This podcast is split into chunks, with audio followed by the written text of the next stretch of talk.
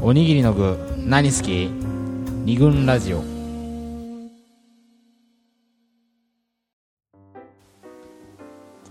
えーはい。女子のね今日は、えーねじれ女子の対応マニュアルというテーマで、まあ、今まで女子のちょっとねじれた事例みたいなのをさ、はい。えーちょっと紹介してきたんだけど、うん。まあ、さっきのパートの紹介した事例なんかはよくよく考えると、その都度その都度はうん。結構素直な気持ちを、えー出してるそうだね。表現してるに過ぎないんじゃないかみたいな話になったけどうん。それだけじゃ事態はね、はい。収まりませんというかはい。もっともっと複雑なものがあるぞみたいうんなことがあるじゃないですか、はい。まあ、そんなことを示すね、まあ、事例をこのパートでは紹介していきたいんですが、はい。じゃあ対応マニュアルはい。の なんかね矛盾を許さない森田専あ務自分ですか？ね。はい。なんか対応うまくできているのか不安ですけど。何か？はい、あのまだ事例エピソードでね、はい。えっと、会社の先輩でこれ女性の先輩なんだけれども、また別の先輩で、えっと、この先輩は、えっと、結婚していて、うん。で旦那さんが、うん。えー平日休みあなんで不定期の休みで、はいはいはい。でその旦那さんが休みの時には、うん。か会社まで家から会社まで車で送ってくれるんだって、うんうんもうだから割と優しい、うん。優しいね。ねうん。朝わざわざ起きてきてさ。うん。で、あのーいつも、うん。えー朝送ってこうかって聞かれるんだって、うんうんあの旦那さんに、うん。そしたら、えっと彼女は悪いからいいよとかうんうんで旦那さんは休みなんだから、うん。休みなんだからねそのゆっくりしなよって。うんうん言うんだけれども、心の中ではうん。やったってこう非常に喜んでると。送って送ってあ、ええ。あの車で行けるって思って。いいじゃないですか。うん。素直じゃないですか。素直ででただそれはね、うん。あの表あの表現してるのは悪いからいいよとかっていうふうに、うん別にその喜びを表現してないわけ、うんじゃない。うん。ででもうその続きで、たまに送ってもらえない時があるのはいはい。だって、うん。あのそのえっ、といいよって悪いからいいよっていうふうに、うんうんあの休みなんだからゆっくりしなよっていうふうに言ったら、うん。じゃあいいんだねっつってじゃあ、うん。今日はゆっくりしようかなって。うんお言葉に甘えてお言葉に甘えてっていうか、うん。その疲れてる時もあるじゃない多分、うん。まああるよねそう時もあるあるわけだよね、って言われることもあると、うんうん。その時には、うん。そのそういう時には玄関出てから、うん。すっごいなんだってね残念な気持ちになって 悲しいテンションのまま会社にね電車に乗って会なるほど。社に来ると。なるほどなるほど、はい。これあれだねえ？さっきまでのパターンだと、うん。えっ、といいよいいよ今日は、うん。あの疲れてから寝ててよ、あそう？じゃあ今日寝るねうん。なんで寝んだよと。急に怒り出すとで男子がうん。分かんねえよ。どっちだよ。じゃあ言ってよってなるってこそうでとだよね。これそこそそこなんだよ。表に出さないっていうところがその複雑なね。ポイントなんだよね。出そその場では分かんないもんね。でも彼はだって分かんないでしょ。分からない。全然分かんない。寝てるわけでしょ。でもしょぼーんとしてるということは、何かそこでこうマイナスポイントまが発生してるもんね。これは難しいですね。いやうん。似たような話をね、うん。そういえば、はい。私も聞きまして風邪をひいてしまったと、はい。彼女が、うん。まあ、その時のその看病問題。はいはいはなんだけどまあまあ本当に一緒でい、うん。まあ、その友達から聞いた話で、まあ、風邪をひいて一人暮らしをしているから、まあ、彼氏にねそれを言う、あの風邪ひいちゃったんだと言うと、うん。やはり彼氏としては大丈夫と。うん。なんか必要なものがあったら買っていくけどあ行こうかと、うんこれ言いますよね、はい。で彼女はやっぱりそのいやうつるし悪いよとうん。言いますわね。はい。でかそこでだよね。だから、うん送らなくていいよ。疲れてるからっていうのと一緒で風邪ひくうつっちゃうから、うん。大丈夫来なくてと。うん。で、えーとまあ、彼氏はさラッキーとは多分思わないと思うけど、うん。まあ、本当にこう風邪をうつしたくないんだな。うん。あと見られたくないんだなっていうのあもあそうね。ふうに思ったりもするじゃない？そういう。あの病気の時のね。そうそうそう。部屋もそうだし自分もそそううだしね。だよね。なんかこうすっぴんで、うん。ねなんか見せたくない姿かもしれないしっていうようなあまあ、いろんなこともうん含めてそっか分かったと。まあ何かあったらすぐ行くから言ってと、お大事にと。言ったらうんっつって電話をまあお切るんだけど、うん心の中では大事にじゃねえよ。来いよすぐみたいな。踏み込んで来いやみたいな。みたいなねうん。ね。ことを思うんだって。うん。これもやっぱこう表現しないだけにさっきより自体は複雑ね。かな。うん。やはり一個ねもう分かんないからね。これでマイナスポイントがたまっちゃうと。うんこれどう対応していいのか。マニュアルが。わかんない。全然分かんないね。彼知らないままじゃん、うん。知らないままで。うん。で最後の最後にさなんかいつも私がこう言うと踏み込んでこないから そこが嫌だったとかもしかしたらこれ難しいね。あのね、さっきの先輩のはいはいはい。まだちょっと続きがあって、まあ、結婚してるからずっと一緒にいるわけじゃない。あそうかそうだからどうもそれが、うん。感じが、うん。最初は分かんなかったんだけど、うんうんうん。あの彼女がそういうふうに思ってることうんうんとか、あのどうもそういう感じが伝わっちゃったみみたいで、うんうんあでその宅急便がその休みの旦那さんが休みの日に宅急便が届いたりとか予定があったりしてうん送れない時には、うん。その事前にね、うん。あの今日は送っていけないからねってうん。あの旦那さんに言われたりするんだって。あその？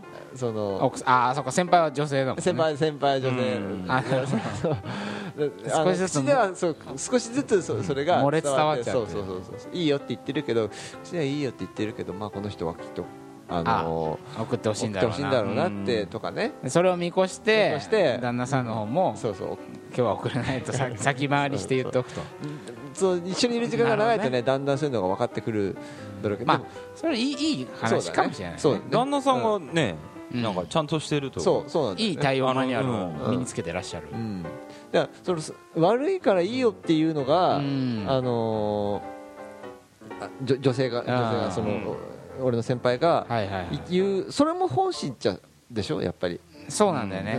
建前と本音とかじゃないんだよね。うんその悪いと思ってるのも本心だし、うん。そこを越して送っていくよって言ってほしいのも本心だしみたいな、うんうんだから同居してる感じ、うん。その都度その都度うん。本音を言ってるっていう、うん。さっきの素直系うん。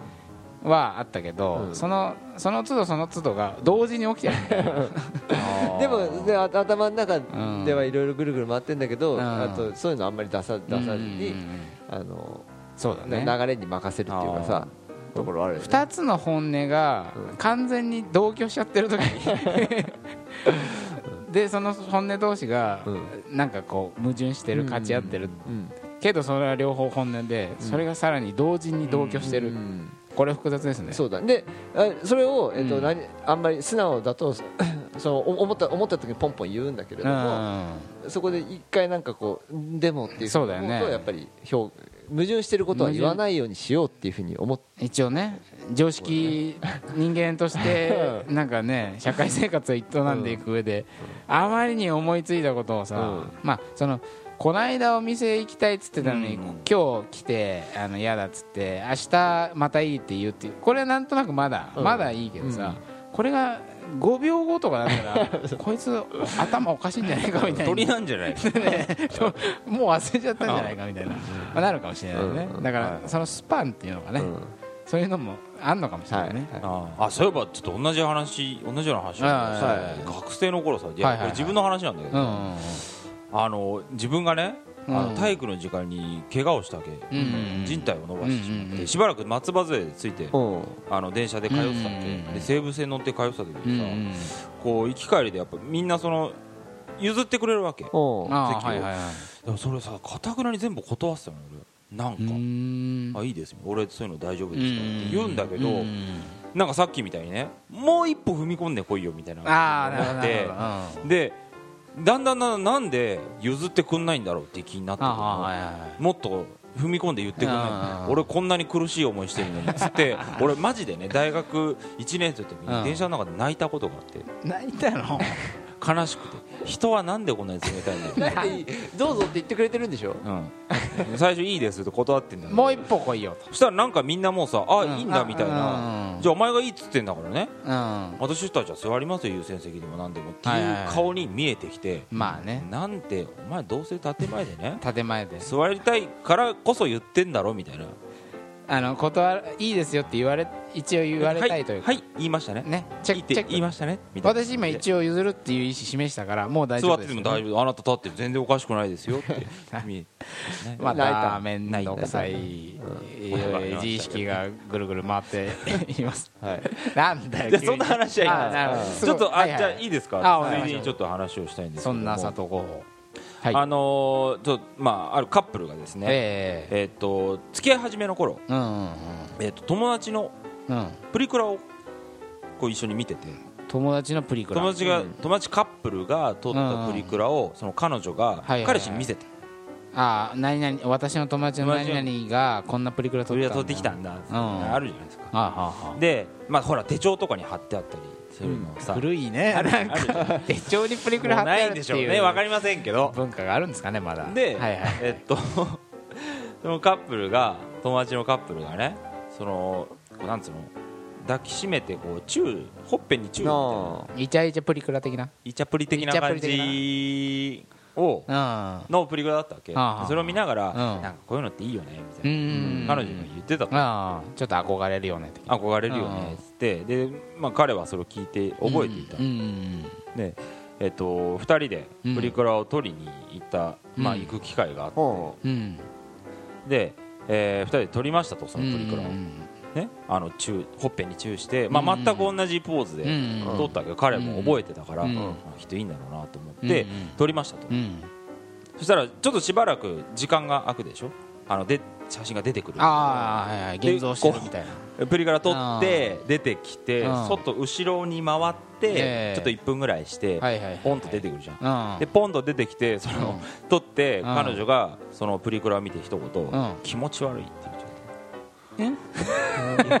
彼はさほら。いやいやいやいや。その彼氏というのは？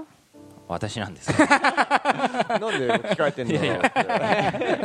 どうしようかなと思って言うなよ。なんで？さっきねえ。俺自分でこういう話あったんだけどっていう自分の話だったのにいやなんかこれ。急に今人の話になってたから一回いねやそれでね。を正さないと。それでいや気持ち悪いって言われいやいやいやと俺のビジュアルかと。ショックでうん。そう。まあ思うよいやいやね言ったじゃんと思って。うん。で気持ち悪いって。だったら付き合わなきゃいいいやだからマジでそう思ったの。うん。でそれその場ではもうあまりにショックで言えな。くてうん。後で言ったわけよ。うん。気持ち悪いってほらだって付き合ってるでしょ？って言って。う ん一応彼氏ってことはねかっあなただけはかっこいいと思ってくれてるようなで言ったの後からねうじうじと。したらもうごめんなさい。泣きながら？泣きながら泣きながら割とその時俺結構泣いてたから。あで彼女の前とかでね。そうなんだ。そしたらまあ彼女は申し訳ねえと。あうんうん。あの特に別にお前のことが気持ち悪いって言ったわけじゃねえと。おお何が気持ち悪いいやなんかそういうなんていうのかな。ちょっとこれもちょっと考えてほしいんだけど、ええ。なんかえっ、とそういうえー、とね場所に立ってしまったことを、うん。えー気持ち悪いと思ったっていう,、ことなんあです。実際にやってみやってみるとなんかそれに気持ち悪さをそれをやっている自分が気持ち悪いあそうそうそうそう。憧れはあったものの。あって人のを見てる分にはいいなって思うんだけどああなるほど。それは自分がやってみる自意と識だよね。あそうそう自意識イチャプリやってる私キモみたいなそう人がやってるの見るのはいいんだけど自分がいざそういうふうに写真のねあー。憧れの枠の中に収まってしまう。とはいはいはいはい。うんでしかも写真ってねだね第三者からの視点視点だからねある意味ね。そうだね。外からの視自分の写真とはいえ自分を見てる。イメージ頭の中のイメージじゃなくて、うん。写実的だからね、うん。いやなんかそのベタな状況っていうのがあるわけじゃない、なんかこう、なんていうのかなその後ろからギュッて抱きしめられるとかさ、うん。なんかあんじゃん。ありますね。なんかバーで、うん。あちらのお客様からですみたいな、わかんないけどそのベタな状なシチュエーシ況ョン。シチュエーションっていうのに結構憧れを抱くものの、うん。いざ自分がそこにねなんか、本当にそういう状況が自分の身に起きると、うん。ほらベタな状況って意外とさ物語的にさ、うん。幻想というか妄想というか、うん。そういう形で憧れてはいるけど、うん。つまりそこになんかその主人公としてなんかな松島菜々子とかね、うん。長澤まさみとかがうん。そこに立っていれば絵になるけど、うん。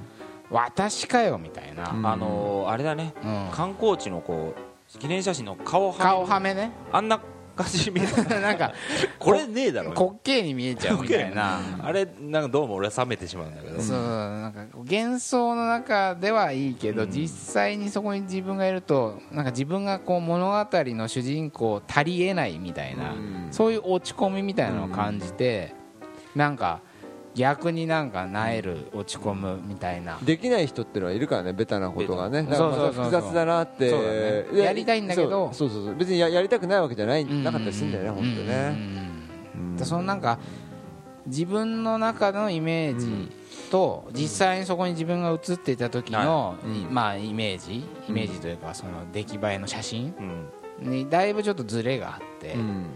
それでなんかこうキモと。うんもうこんなプリぐらいいらないみたいな感じでちょっと気持ちがぽいみたいな、うん。ちょっとこうなえとなっちゃったんじゃないかなと。うん。ということで私が気持ち悪かったわけではないではないということで。に生きていってもよろしいですか 勇気を持って生きていってほしい。なプラをどんどん取っていこう欲しいなと。と、ね。はい。まあそんなまあこれもまた複雑な何重にもちょっとねじれたすぐには分からないよねその場ではね。うん。そっか君の中のイメージと実際の写真が食い違っていたんだね、うん。でも実際の君はすごくいいよみたいな感じで 分かんないけどさ対応できないですよこできないよ気持ち悪いって言われてるんだからさ、うんれね。はい。まあこれも複雑だなと、じゃあ何か専務ありますか？そうでいやなんか今の話聞いててさ、うん。そのえっ、とえ事例じゃないんだけど、うん。その女の子の中でさえっ、と女の子っぽい格好をすることに対してあのちょっとそうそうそうそう、はいはいはいあの、えー自分なんかがそんな女っぽい格好をするっていううんことっていうふうに思っちゃって、うん。どうもそのやりたいんだけれどもそういう格好できないみたいなそういう人が結構いいるのかなっていうや話をさやりたいとは思ってやりたいとは思ってるっていう、うんはいはい。それはえっとなんだっけえっと雨宮まみそうだね。雨宮だ。雨宮だっけ。雨だ。雨だ雨宮まみさん。雨宮まみか。まああの、AV ライター。はい。ああはの女子をこじらせてっていう本の中にね。そうそうそうそう。この人はね AV 女優のこう評論っていうの、うん。この AV, AV アダルトビデオはこの辺が優れてるとか、うん。このカメラワークが画期的だとか、はいはい。この監督のこの演出がエロいとかね、まあ、まるで映画とかうん。本をこう評評論。評論するように AV の、まあ、よよしあしを評論、雑誌にその評論を書いてるみたいな、うん。そういうそれしかも女子のねうん結構30代女子の若いライターさんがいて、うんまあ、その人がね書いた「女子をこじらせて」っていう、うん。これ大変面白い本があるんですけど、そこにねこの雨宮さんが自分はちっちゃい頃からなんかまあ自分のことブスだと思って生きてきてうん。でこうでも一方でやっぱヒラヒラしたスカートとか、ワンピースとかに憧れていると、あだけどやっぱブスの私にこんなものを着る資格はないみたいな感じで。私は全然ブスじゃないん。だよね全然綺麗な人なん。だけどまあ色気があってねでも昔はなん。かニキビ面ですごい全ちょっと太ってて自信が持てなん。か剛毛で自信が持てなくて、でまあクラスの中でもなん。かヒ,、エラルキー低いみたいな、まあ、ずっとそういう意識で生きてきちゃったもん。だから、どうしてもそのねに黒いニットとかすこうタイトなスカートとかねそういうのが自分には絶対に似合わないみたいなうん。決めつけてたと、うん。でもあれなんだよねある時思い切ってうん。自分の部屋かなんかでね履いてみたんだよね。スカート？スカートうん。